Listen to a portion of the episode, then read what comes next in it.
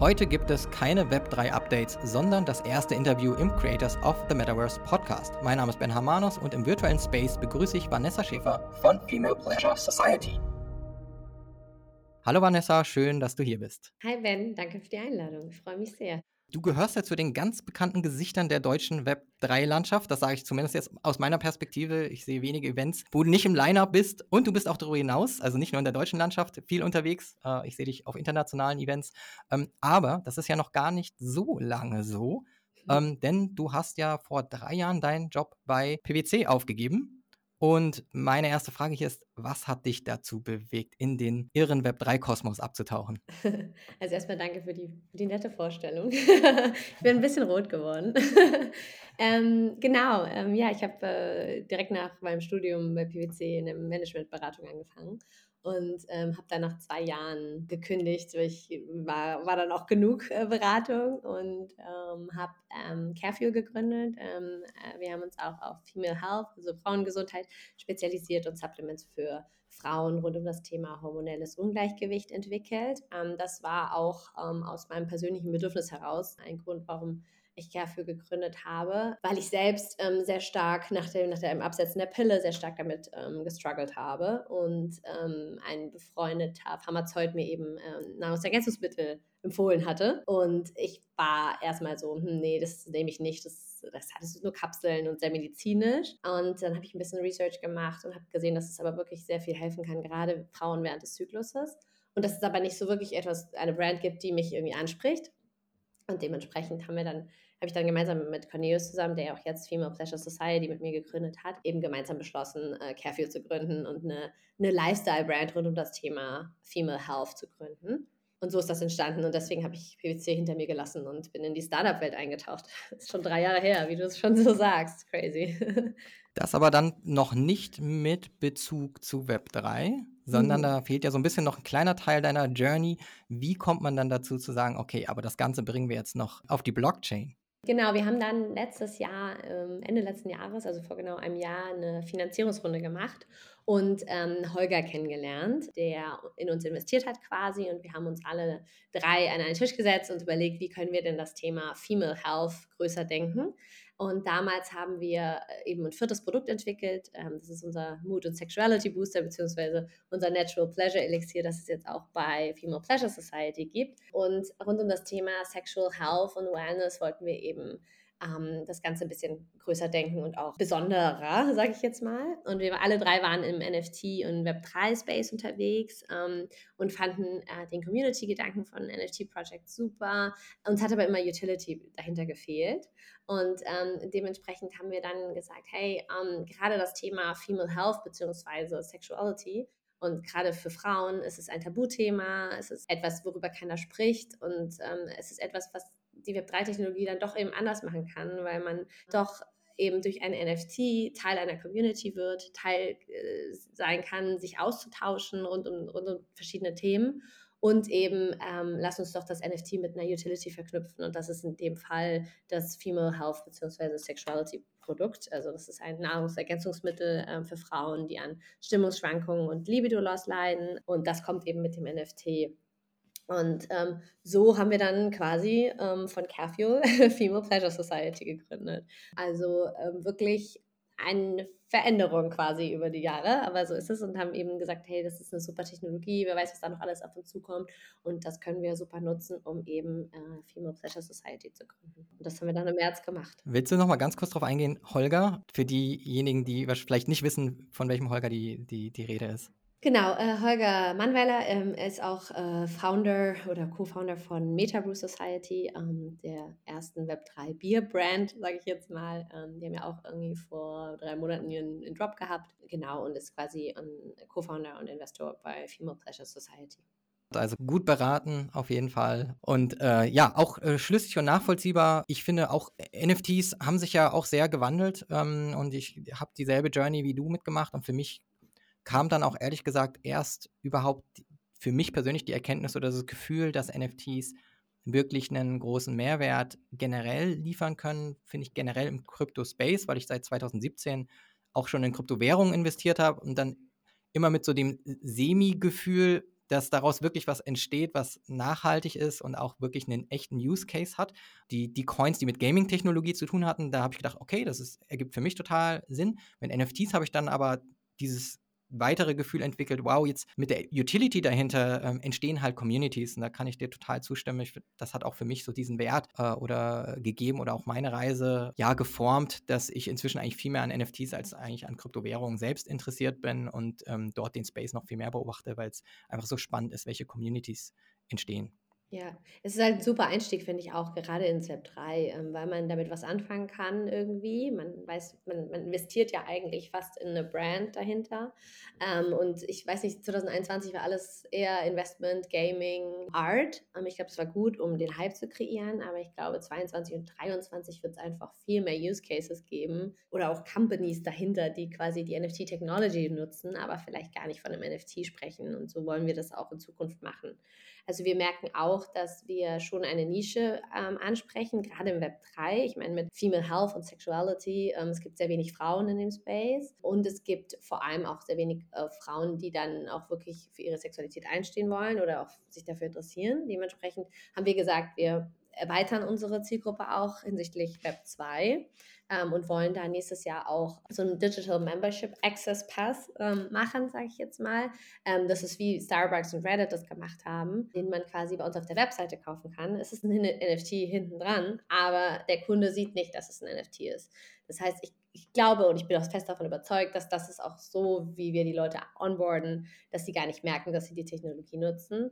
Und ähm, das ist das, was es ja auch am Ende sein soll. Ähm, ein NFT, aber eben als Digital Membership Access Pass eben quasi ähm, gecovert.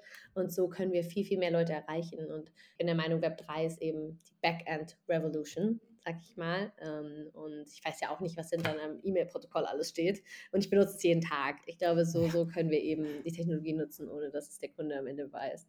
Ich stimme dir zu. Also wenn ich jetzt beschreiben müsste, was mein Smartphone alles macht, wenn ich irgendwie die Kamera benutze oder wenn ich irgendwie eine Nachricht verschicke, welche Protokolle da drauf laufen, das übersteigt eigentlich mein, meinen Wissensstand bei weitem. Trotzdem setzen wir uns irgendwie in Web 3 total viel mit der Technologie auseinander und verlieren manchmal so diesen Fokus auf der auf, die, auf das Storytelling. Ne? So, was müssen wir eigentlich den Leuten erzählen, damit sie verstehen, wo der Mehrwert liegt? Und du hast die guten Beispiele genannt mit Starbucks, bei denen es einfach um Loyalty-Programme und Digital Collectibles oder Bonuspunkte geht und hintenrum sich alles verändert. Ich, ich denke, da kann ich dir zustimmen, da wird wahrscheinlich ein großer Trend 2023 kommen, einfach, dass wir nicht mehr so viel über Technologie und viel mehr über den Mehrwert äh, insgesamt sprechen und den auch liefern müssen. Ähm, da sind wir bei einem guten Stichwort. Welchen Mehrwert liefert es denn, wenn man jetzt eines der NFTs, und da geht es noch nicht um das, was im nächsten Jahr kommt, sondern ihr ähm, habt ihr jetzt praktisch einen zweiten Drop nochmal und wenn diese Episode live geht, dann sollte der gerade live sein. Also perfekter Moment, um einmal auf die Webseite vom Female Pleasure Society zu gehen. Den Link werde ich auch nochmal in die Shownotes einfügen, dann habt ihr den ganz sicheren Link. Das ist ja auch äh, in dem Space immer ganz wichtig. Welches Problem löst Female Pleasure Society und was erhalten die NFT-Käufer und Käuferinnen? Genau.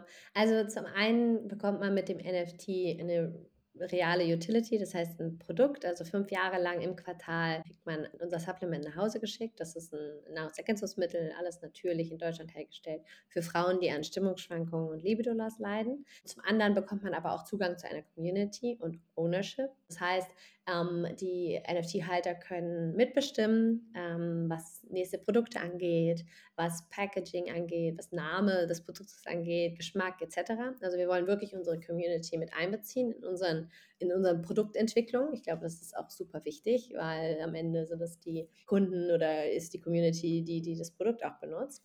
Das heißt, wir wollen wirklich unsere Community mit einbeziehen. Und zum anderen bekommt sie eben Zugang zu Ownership. Das heißt, wir wollen eine Erfolgsbeteiligung auch ähm, anbieten, ähm, darüber hinausgehend eben an unserem Unternehmen. Da kann ich noch nicht so viel zu sagen. Das ist legal in Deutschland eine Katastrophe. Ähm, mhm. aber das, das ähm, werden wir nächstes Jahr aufsetzen und dann auch mehr dazu ähm, erzählen können. Ähm, das heißt, der Kunde bekommt wirklich ähm, Zugang zu einer Community, zu einer Society, sage ich immer gerne, ähm, mit Produktzugang, aber eben auch mit Voting Rights, also mit Bestimmung wirklich ähm, am Unternehmen und ähm, an den neuen Produkten. Ist es dann ein DAO oder wie regelt ihr das? Also ein Decentralized Autonomous Organization für alle, die vielleicht den Begriff nicht kennen, wo man dann einfach über einen Token ein Mitbestimmungsrecht praktisch erwirbt. Ist das so bei euch geregelt, technisch gesehen? Also wir hatten lange überlegt, ob wir eine DAO machen oder ob wir in Anführungszeichen nur Voting Rights vergeben. Wir haben uns dann gegen eine DAO entschieden, weil ähm, ich bin der Meinung, bei einer DAO dauern die Entscheidungsprozesse sehr, sehr lang, weil du wirklich jede, fast jede Entscheidung abgibst. Ähm, das hat Vor- und Nachteile. Wir haben uns aber dann entsprechend da, dagegen entschieden und haben gesagt, okay, wir machen nur Voting Rights. Das heißt, wir wollen die in Zukunft auch on-chain abbilden. Das heißt, dass wir dann auch als Company wirklich keinen Chicken Out mehr haben, sozusagen, also gar nicht mehr sagen können, nee, machen wir doch nicht so, sondern es ist wirklich on-chain äh, öffentlich einsehbar, was, was die Community entschieden hat. Aktuell machen wir das noch im Discord mit ganz normal entscheide dich für A, B oder C. Aber in Zukunft machen wir das wirklich professionalisiert on-chain. Ähm, das setzen wir gerade auf, ähm, dass wir da auch wirklich ein, ein, ein professionalisiertes Voting-System haben für unsere Community. Da bin ich sehr gespannt, da dann auch mehr zu sehen und mehr davon zu erfahren, denn ich bin selber wenig in DAOs selber drin, habe aber mitbekommen, dass viele ihre Voting Rights in DAOs gar nicht wirklich dann nutzen, obwohl sie die auch haben. Und vielleicht hilft ja auch ein anderer Ansatz dann wirklich von der Kommunikation her, dass diese Voting Rights auch wirklich genutzt werden. Ich bin auch nicht so aktiv in DAOs, ehrlicherweise. Ähm, wir haben uns das halt lange und intensiv angeguckt, als wir Female Pleasure Society aufgesetzt haben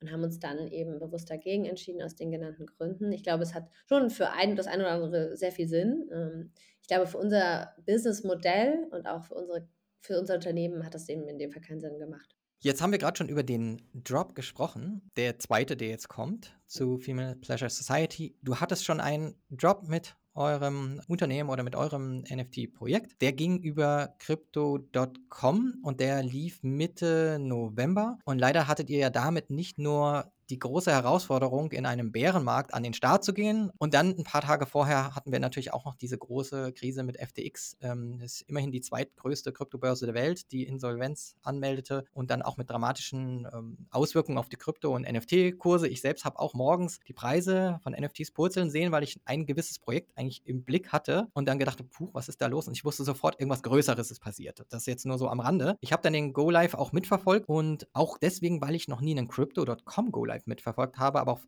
ganz vielen anderen Plattformen, also auch bei Binance oder wie auch immer die die vielen Mint-Launches geregelt sind und habe dann einfach diesen Ansatz mitbeobachtet und vielleicht einfach von deiner Seite, wie lief so für dich der Mint über die Plattform generell und äh, was sind so deine persönlichen Erkenntnisse nach dem ersten NFT-Launch von deiner Seite? Da hole ich ein bisschen aus, weil wir ursprünglicherweise ähm, unseren Drop quasi alleine machen wollten ähm, ganz ursprünglich, ganz normal, wie immer ähm, auf einer Website, auf unserer Webseite ähm, eigene Mint-Page. Dann haben wir äh, Crypto.com im Juni kennengelernt auf der NFT NYC und haben damals angefangen mit ersten Gesprächen. Ähm, die waren sehr ähm, pushy, wollten uns äh, unbedingt haben, auch aus dem Hintergrund, dass sie eben mehr female-focused, female-led Projects haben wollten auf der Plattform, weil aktuell ist es sehr gaming-lastig und sehr männerdominiert. Und wir haben dann ähm, mit Gesprächen ähm, auch ähm, eine Zusammenarbeit ähm, bevorzugt, weil auch wir sehr viele Community-Member hatten oder haben, die, für die das das erste NFT ist. Und bei Crypto.com kann man sehr leicht ein NFT kaufen. A, musst du kein Wallet haben. Das heißt, die äh, stellen ein Wallet für dich. Du brauchst nur eine E-Mail-Adresse. Und B, kannst du ganz einfach mit Kreditkarte zahlen. Aber auch mit Kryptowährung, je nachdem, wie du möchtest. Und das waren für uns riesen, riesen Vorteile. Und natürlich der Name. Ich meine, Crypto.com kennt mittlerweile in dem Space jeder. Die haben eine riesen Reichweite oder hätten uns auch sehr, sehr gepusht. Das sind die Vorteile. Deswegen haben wir uns auch für Crypto.com entschieden. Die Nachteile sind schon, oder was heißt Nachteile? Die Herausforderung, die wir dann hatten, war, dass wir vier Monate lang wirklich in den Verhandlungen waren und bis wir erstmal ein Drop-Date festlegen konnten. Das war alles sehr, sehr schwierig, muss man schon auch äh, sagen. Und dann haben wir uns aber für den 16. November war es, glaube ich, ähm, geeinigt. Und eine Woche vorher, hast du schon schön zusammengefasst, ist FTX explodiert, beziehungsweise eigentlich der ganze Crypto-Space. Und das war für uns das allerschlechteste Timing, was man haben kann. Nicht nur, weil sehr viele Leute sehr viel Geld verloren haben, sondern weil viele Leute Crypto.com auch mit FTX gleichgesetzt haben, auch wenn Crypto.com nicht ins Feuer geraten ist. Ähm, nichtsdestotrotz hat jede Krypto-Plattform schon auch Spotlight bekommen, sag ich mal. Ja, jede Börse eigentlich, ne? Stand kurz im Spotlight was auch berechtigt vielleicht war, weil FTX ja wirklich, das war ja ein Skandal, das war ja auch ein riesen Scam, der da passiert ist. Und viele Leute in unserer Community außerhalb wir hatten Angst. Ähm, also jeder wusste ja nicht, was passiert hier, ähm, was passiert jetzt, wie geht es weiter. Es war ja jeder Tag war ja gefühlt, es kam wieder irgendwas Neues auf. Und dementsprechend hatten wir überlegt, ähm, lange auch, mehrere Krisensitzungen, ob wir den Drop verschieben, ob wir ihn irgendwie in Januar pushen. Aber das war eigentlich schon zu spät, weil es war wirklich eine Woche vorher. Ähm, wir konnten eigentlich nicht mehr, nicht mehr weiterschieben. Und wir hatten auch schon alles technisch aufgesetzt und es war eigentlich zu spät und haben dann gesagt, okay, wir, wir, wir machen den Drop wirklich eine Woche später.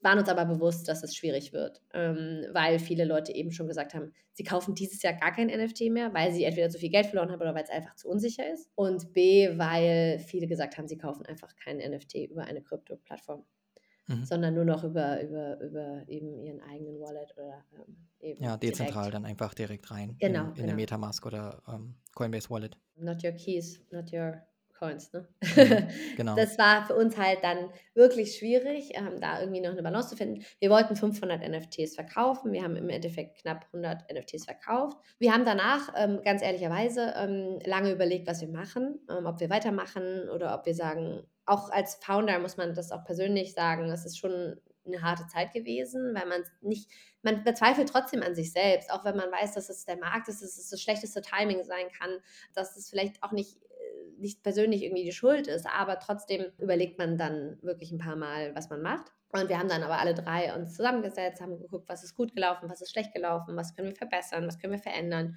Und haben dann auch gesagt, ähm, wir machen weiter, ähm, wir, wir, bauen da was Großes, wir werden ähm, einen Christmas Drop machen, eben auch alleine, ähm, um unserer Community noch zu ermöglichen, NFT zu kaufen, die die wollen. Und werden dann nächstes Jahr wirklich, ähm, wie ich schon gesagt habe, einen Digital Access Pass ähm, erstellen, der ähm, nichts, also nicht vergleichbar zu dem ist, dass wir, was wir nächste Woche machen, der ein bisschen billiger ist, wirklich so eine Membership-Karte zu unserer Society für ein Produkt, aber auch Mitbestimmungsrechte und so, dass wir auch wirklich mehr Leute ansprechen können. Also auch Web 2 oder alle Leute, die, die einfach in unsere, in, die unsere Produkte gut finden, die uns, uns gut finden, die unsere Community wollen. Und so, glaube ich, können wir auch ähm, mehr Web3-Technologie nutzen, aber mehr Leute ansprechen. Und so verändern wir uns oder so pivoten wir uns irgendwie in Richtung nächstes Jahr. Ich musste gerade dran denken, Crypto.com ist wahrscheinlich die einzige größere Crypto-Exchange, über die ich noch nie gehandelt habe, was kompletter Zufall ist. Also ich bin einfach nur ein Glückskind in dem Moment gewesen, als das alles äh, passierte. Und ich frage mich gerade, ob der Name Crypto.com letzten Endes wenn man in Krypto startet oder wenn alles gut ist, eigentlich ein total guter Brandname ist. Aber dann, wenn plötzlich so eine negative Assoziation auftaucht in solchen Wochen, dann plötzlich sich umkehrt, weil das ja auch Crypto.com und man kann aus dem Brand dann nicht raus, dann auch vielleicht eher problematisch wird. Ähm, sehr spannende Einblicke so insgesamt in, in den Lounge und die Herausforderungen, die man natürlich damit haben kann, die Vor- und die Nachteile. Ich finde auf jeden Fall Onboarding über Fiat Money, also dadurch, dass man auch mit einer Kreditkarte zahlen kann, super Vorteil, auch eine E-Mail-Adresse nutzen zu können, anstatt irgendwie schon eine Wallet besitzen zu müssen. Ich, jeder, der mal angefangen hat in, in Web 3, weiß, dass man echt ein mulmiges Gefühl hat. Also ich hatte eins, als ich zum ersten Mal so eine Metamask angelegt habe und das alles nur theoretisch war. Es ist komisch und ganz schöne Barriere, bis es dann dazu kommt, dass jemand dann auch ein Special Interest NFT vielleicht wie auch noch das von euren holt. Das ist ja jetzt auch nicht einfach mal ein Profile Picture und ähm, damit ist es erstmal erledigt und der Rest ist mal schauen, was wir euch noch liefern, sondern ähm, da steckt ja auch ein großes Versprechen dahinter oder ein, wirklich ähm, eine Mission. Von daher ähm, sehr, sehr spannend. Jetzt plant ihr den zweiten äh, Drop, habt nochmal eine andere Herangehensweise. Ihr startet oder wenn der Podcast draußen ist, ist es gerade gelauncht. Kannst du uns ein bisschen was dazu erzählen? Was ist jetzt der Unterschied? Was macht ihr genau alles anders? Also wir ähm, haben ja jetzt noch 400 äh, paar NFTs übrig, ähm, quasi von Crypto.com. Wir werden ähm, quasi das, den Zugang für unsere Community eben er eröffnen, werden einen Pre-Mint-Link ähm, rausgeben, wo man sich mit seiner Wallet registrieren kann, um dann im Januar quasi das NFT zu kaufen. Ähm, da wir die NFTs von Crypto.com noch nicht bereitgestellt bekommen haben. Ja, ist eine riesen Company, da dauert es ein bisschen länger. Und dementsprechend ähm, haben wir aber gesagt, wir wollen, dass die Leute das noch vor Weihnachten eben sich sichern können und können es dann im Januar kaufen. Wenn du sagst Community, vielleicht auch nochmal als Erklärung für alle, die nicht so tief im, im Web3-Space drin sind, was ist Community bei Web3 und dann speziell bei euch? Genau, wir haben im Discord eben irgendwie 1500 Leute, ähm, unsere Community, unsere Core-Community quasi, ähm, die dann eben auch das NFT kaufen kann, weil sie da auch den Link findet. Nichtsdestotrotz kann das quasi auch jeder, der jetzt sagt, er möchte unbedingt ein NFT von uns haben, ähm, einfach bei, wie du schon sagst, auf unserer Webseite schauen und da findet man nähere Informationen und dann kann man auch im Discord ähm, quasi den Link bekommen.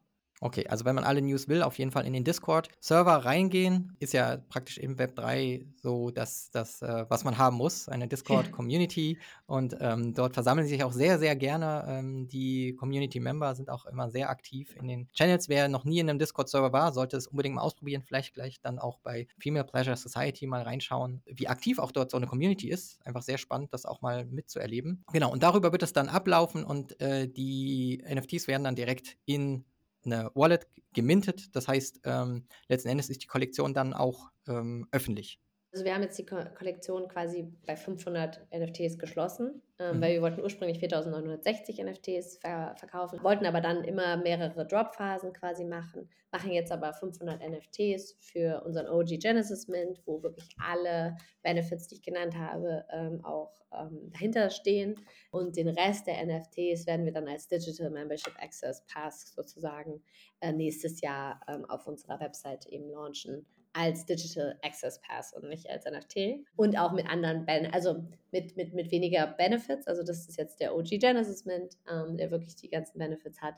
Ähm, und nächstes Jahr wird es dann ein bisschen ähm, quasi eine Eintrittskarte in unsere Society sozusagen. Für alle, die sich noch nicht so viel mit den NFTs beschäftigt haben, es ist immer, man wird immer hellhörig oder es ist immer ein großes Augenmerk darauf, wenn es um eine Genesis-Kollektion geht. Das heißt, damit ist immer die erste Kollektion von einem Label, von einer NFT-Brand oder einer Community gemeint. Und äh, später folgen dann ja oftmals nochmal so, so eine Art Spin-Offs, ne? die, die man ja kennt, irgendwie die World of Women und dann World of Women Galaxy zum Beispiel oder Boss Beauties und die Super Boss Beauties. Aber es ist immer, äh, gibt immer den größten Mehrwert eigentlich für diejenigen, die, den, die das Original haben, also die, die erste Kollektion, die gemintet wurde und damit auch dann die älteste auf Dauer ist. Äh, dort gibt es eigentlich meistens dann die, die dollsten Überraschungen, sage ich mal so, oder die, die kriegen eigentlich alle Entwicklungen mit und für, für weitere Kollektionen ist es dann immer so, so leicht eingeschränkt. Du bist, ich habe das ja vorhin schon im Intro angekündigt und du bist wirklich viel unterwegs. Ich habe auch gesehen, du warst auf der Miami for Art Basel. Warum hast du dich dann doch noch entschlossen hinzufliegen? Weil so war dein LinkedIn-Post, glaube ich, zuerst nicht, dann doch und dann bist du rüber. Was hat dich dazu verleitet, am Ende doch noch die Tasche zu packen und rüber zu jetten? Ja, das ist eine gute Frage. Also erst wollte ich hin, dann hatte ich eigentlich keine Zeit. Dann ähm, habe ich Sonntag ähm, dann doch noch spontan entschieden, hinzufliegen, ähm, weil das hatte zwei Gründe. Ich glaube, ein Grund ist, als Founder vergisst man manchmal, dass man auch noch andere Dinge machen sollte, ähm, und zwar auch sein Netzwerk erweitern und auch seinen Horizont erweitern. Und das passiert bei mir oder bei vielen auch auf Konferenzen ähm, oder auf äh, Konferenzen, ich war auf einen, einen Tag auf einer Konferenz, also auf so, bei so Events, ne? weil man da eben einfach wirklich unterschied die unterschiedlichen Leute trifft. Man, ähm, ich kann gar nicht sagen, wie viel ich in, diesem, in dieser Woche gelernt habe über mich selbst, auch weil ich alleine hingeflogen bin, aber auch ähm, einfach Leute getroffen irgendwie. Und ähm, das vergisst man als Gründer immer. Und ähm, das habe ich mir, glaube ich, an dem Sonntag dann ins Leben gerufen. Und der zweite Grund war, wir waren halt wirklich echt ähm, in, einem, in, einer, in, einem, in, einem, sehr langen Prozess mit, was machen wir mit Female Pleasure Society, wie geht es weiter? Und da war es super wichtig, dass wir auch mal rauskommen und dass ich auch nochmal ähm, irgendwie wieder Energie ähm, bekomme, falls es Sinn macht, ähm, weil es wirklich eine schwere Zeit war, auch so ein Drop vorzubereiten. Das ist nicht nur äh, heiter Sonnenschein, sondern das ist wirklich ähm, sehr anstrengend, ähm, was man auch nicht immer sieht.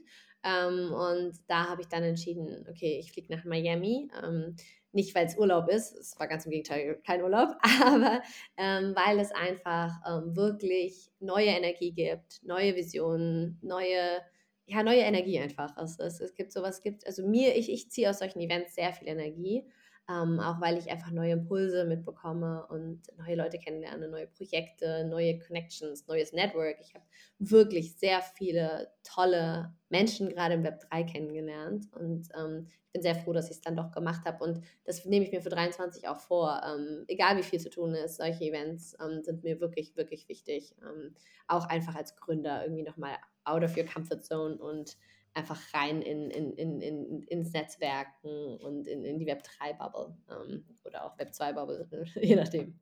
Kann ich total bestätigen. Manchmal muss ich mir auch Mühe geben, dann doch eine Einladung irgendwo anzunehmen oder den, den Hintern dann so ein bisschen hochzubekommen und doch nochmal dorthin zu gehen. Ich habe es noch nie bereut, dann auf ein Event zu gehen oder in diesem Jahr auf keinem Event bereut, dorthin zu gehen. Ähm, es waren immer mindestens ein, zwei, drei tolle Begegnungen mit dabei und man weiß halt nicht, was man nicht weiß und wenn man hingeht, nimmt man irgendwas mit, von dem man es nicht erwartet hat. Also man geht nicht mit einem klaren Ziel hin oftmals, aber wie du schon sagst, das Netzwerk ist irgendwie ein A und O. Und ich kann mir im Entfernten vielleicht vorstellen, wie hart es für euch gewesen ist, äh, auf so ein Mint hinzuarbeiten und dann auch mental mit der Gesamtsituation ähm, da drin zu stecken, wenn, wenn auch sich diesen, diese vielen, ja, makroökonomischen Einflüsse, die dann irgendwie auf einen noch einschießen, auch noch mit zu verarbeiten hat, sich zu überlegen, machen wir weiter, wie machen wir es, ist wahrscheinlich auch so ein Web3-Ding. Gefühlt plant man, glaube ich, irgendwie so drei Wochen in die Zukunft und muss dann schauen, ob man nach, justieren muss. Ja. Aber äh, ja, stark, stark, dass ihr es durchgezogen habt, dass ihr jetzt mit dem zweiten Job weitermacht. Hast du von der, von der Konferenz vielleicht so ein, zwei, drei Dinge, die du teilen kannst und mitgenommen hast? So ein paar Learnings oder Dinge, die dir wichtig waren oder die nachhallen? Ja, also ähm, ich würde nächstes Jahr wieder hingehen.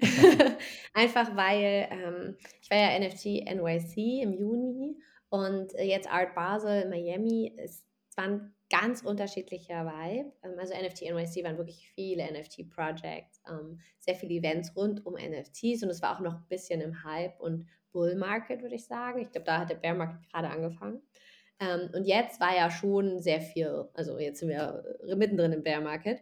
das hat man aber in Miami gar nicht so gemerkt. Also es ging sehr viel um Kunst, klar mit Art Basel und Art Miami und Scope, was wirklich, kann ich nur empfehlen, unfassbar wunder, wundervolle Kunst. Ähm, man konnte sehr viel mit den Artists ähm, sprechen. Das haben wir gemacht. Also das war wirklich, wirklich, wirklich richtig schön. Aber auch viele NFT-Projects wie Goblin Town, Apefest, Doodles, die wirklich viel, ähm, viele Events gemacht haben was auch sehr, sehr, sehr cool war.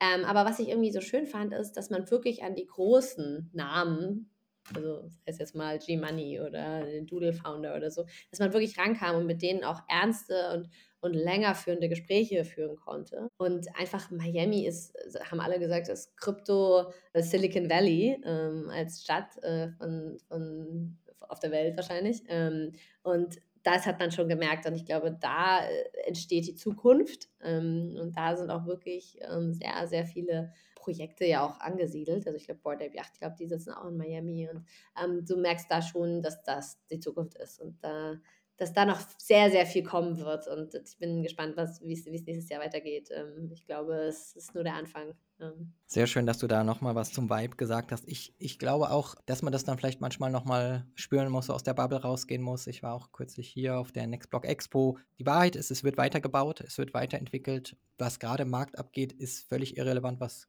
Kryptokurse und alles andere angeht. Es wird einfach weiterentwickelt und manchmal ist es kaum zu glauben, wie schnell der Fortschritt auch geht und sich Dinge weiterentwickeln. Das finde ich im Web3-Space wirklich sehr, sehr beachtlich und erinnert mich immer so ein bisschen irgendwie an eher so die Ende 90er, 2000er, wo halt auch alles noch so ein bisschen clunky irgendwie war und äh, frickelig und nicht, noch nicht perfekt, aber dafür man auch so schnell sehen konnte, wie sich Dinge verbessern und entwickeln. Es reibt auf, es macht aber auch viel Spaß in dem Space, dadurch dabei zu sein, weil man wieder so ein bisschen dieses Gefühl von ja vor zwei, fast zwei Dekaden irgendwie hat. Von daher spannend. Ich, ich habe aus persönlicher Neugierde noch eine Frage. Ich habe gesehen, du warst auf dem World of Women Event. Ich mhm. habe selber ein World of Women Galaxy NFT, ähm, bin auch ein großer Fan generell von Female-Led Projects und möchte auch in diesem Podcast sehr viel über solche Projekte sprechen, weil ich glaube, dass die Sichtbarkeit da definitiv größer sein äh, müsste. Wie war das Event? Ich habe selten so Neid empfinden, ich habe aber trotzdem leicht neidisch rübergeguckt und dachte, ah, schon irgendwie cool, ähm, hätte ich gern mal gesehen. War crazy, ähm, riesig, muss man sagen. Also die haben ein ganzes Hotel mehr oder weniger gemietet ähm, und äh, die Gala war rund um den Pool verteilt quasi. Ähm, es gab verschiedene Räume von Fußmassage bis hin zu ähm, ja, normale Massage kannst du auch machen. Das war echt crazy. Es gab, ähm, was ich toll fand, jeder von den Foundern hat was gesagt. Ähm, ähm, es gab einen Contest, wo du was gewinnen konntest. Es gab Tänzer. Ähm, irgendwelche Leute sind dann später in den Pool gesprungen. Und das zum Beispiel war beim Ape-Fest nicht so. Das fand ich super schade, ähm, weil da waren wir auch ähm, zwei Stunden anstehen für laute Musik und kaum Netzwerk. Okay, mhm. vielleicht war das auch eher ein Fest, es war eher ein Festival, aber dass die Founder wenigstens irgendwie was sagen oder dass sie, ich meine, die kommen aus Miami, dass sie da irgendwie mal was Spezielleres machen als jetzt in New York, haben sie eigentlich was genau das gleiche wie in New York wohl. Ich war in New York nicht, aber ich habe äh, mit vielen gesprochen, die da waren und die meinten, das wäre in Miami genauso gewesen und das fand ich sehr schade. Das fand ich bei World of Women halt toll. Da ist wirklich jeden Founder, ich glaube, außer BBA war jeder da hat was gesagt. Ähm, die Yam hat auch äh, durch den Abend geführt mit der Shannon Snow. Also das fand ich toll. Ähm, und das fand ich im Apefest überhaupt nicht so. Und das fand ich sehr schade. Ähm, also dementsprechend war es ein, ein sehr schönes Event. Mein Highlight war trotzdem Doodles. Ähm, die haben eine Minigolf-Anlage ähm, gebaut ähm, im Doodle-Style, ähm, wo man dann Minigolf spielen konnte und am Ende ein Doodle gewinnen konnte. Und ich habe einen Doodle gewonnen. Ich, äh, Hast du solche Minigolf-Skills oder? Äh, nein, überhaupt nicht. ähm, ähm, also ich habe das früher mit meinen Eltern gespielt, aber ähm, ich habe am Ende ähm, irgendwie ein Hole, irgendwie habe ich einen Hole in One geschafft. Uh. Ja. Und dann habe ich einen Doodle gewonnen. Das hat mich sehr gefreut. Ähm, also dementsprechend bin ich ein bisschen biased. Jetzt bin ich ein Doodle-Fan. Aber Vodafone, das war deine ursprüngliche Frage, haben eine tolle Gala gemacht. Und das war wirklich das, das wahrscheinlich größte Event dieses Jahr, was sie gemacht haben. Und ähm, ich bin gespannt, wo da die Reise noch weitergeht gar nicht so unwichtig, das so mitzunehmen, dass es einfach wichtig ist, wenn man ein NFT-Projekt hat, dass es durchaus geschätzt wird, nicht nur was zu veranstalten, sondern als Founder. Also gerade dann, wenn man so sein NFT als Ticket einlöst, um da hinzugehen, ne, wäre auch meine Erwartung dann die Founder zu sehen, weil ich glaube, man möchte ja Teil dieses Clubs sein und dann auch den Gründern und Gründerinnen nahe sein irgendwo. Ne? Das macht das ja. ja irgendwie auch sehr besonders und deswegen möchte man vielleicht mehr als irgendwie nur eine Party, wo die Community sich untereinander trifft. Dafür könnte man ja dann auch eigentlich Satelliten-Events haben, wo die Founder nicht da sein müssten. Von daher bin ich da ganz bei dir, wer meine Erwartungshaltung gewesen ist. Vielleicht auch etwas, was man so mitnehmen kann hier nochmal, wenn man sein eigenes NFT-Projekt hat, wie wichtig es ist, selber in Erscheinung zu treten. Vanessa, äh, danke, dass du so kurz vor dem nächsten Drop es geschafft hast, hier in den Podcast zu kommen und wir hier live gehen, während der Drop dann auch schon läuft. Also an alle, die jetzt neugierig geworden sind, geht auf femalepleasuresociety.io. Natürlich hau ich den Link auch in die Show Notes. Ähm, Vanessa, wo nimmt man am besten mit dir Kontakt auf? Äh, mit mir persönlich, LinkedIn, mhm. sehr gerne. Ich freue mich über Austausch, ich freue mich über Netzwerk, ich freue mich über Fragen, über Anregungen, über Anmerkungen, alles Mögliche. Gerne über LinkedIn. Äh, Vanessa Schäfer, ich glaube, das findet man, wenn man Female Pleasure Society vielleicht noch eingibt. Und ansonsten Twitter, ähm, ich persönlich Caribi Jam. Vielleicht FPS-NFT ist besser. Ähm, ist einfacher zu finden, da findet man mich auch. Also Links zum NFT-Projekt und Vanessas LinkedIn-Profil gibt es natürlich auch in den Shownotes. Vernetzt euch mit Vanessa und auch gerne mit mir, denn nur gemeinsam gestalten wir die Zukunft, Zukunft als Creators of the Metaverse.